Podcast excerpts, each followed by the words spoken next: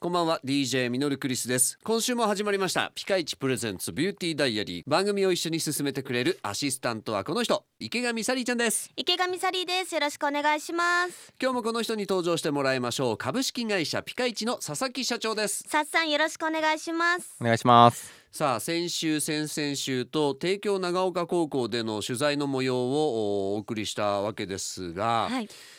実際に教室にお邪魔して、えー高校生たちにお話聞きましたけどもいかがでしたかサリーちゃん。いやもうなんか新鮮でした学校に行ってうんラジオ収録したりとか、あとなんかその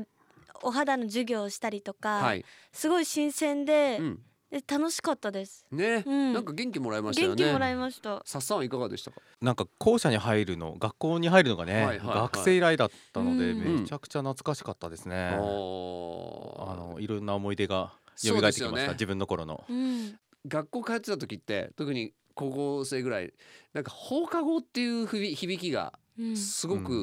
んなんかいろんないろんなことがそこで起きるっていうまあそうですよねなんかねそのでお邪魔したのも放課後だったんではいそうですねなんかうんとても良かったですね。はいあのー実際に高校生の将来の夢とか聞いてみてどうでした何か刺激刺激もらったとか。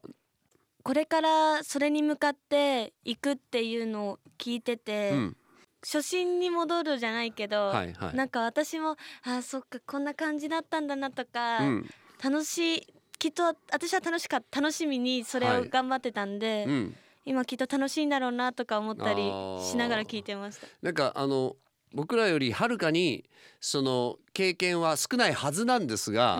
うんはい、なんだけどやたらこ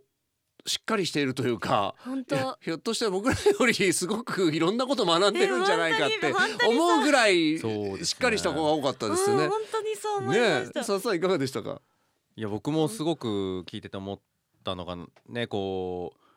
周囲の感謝がすごいあって、うんその応援してくれる人のために頑張りたいとか、はいよくこんな発言この時期に出てくるなとそうですよ感銘ねを受け。ましたね。はもう大違いです ね。俺俺の時と。い、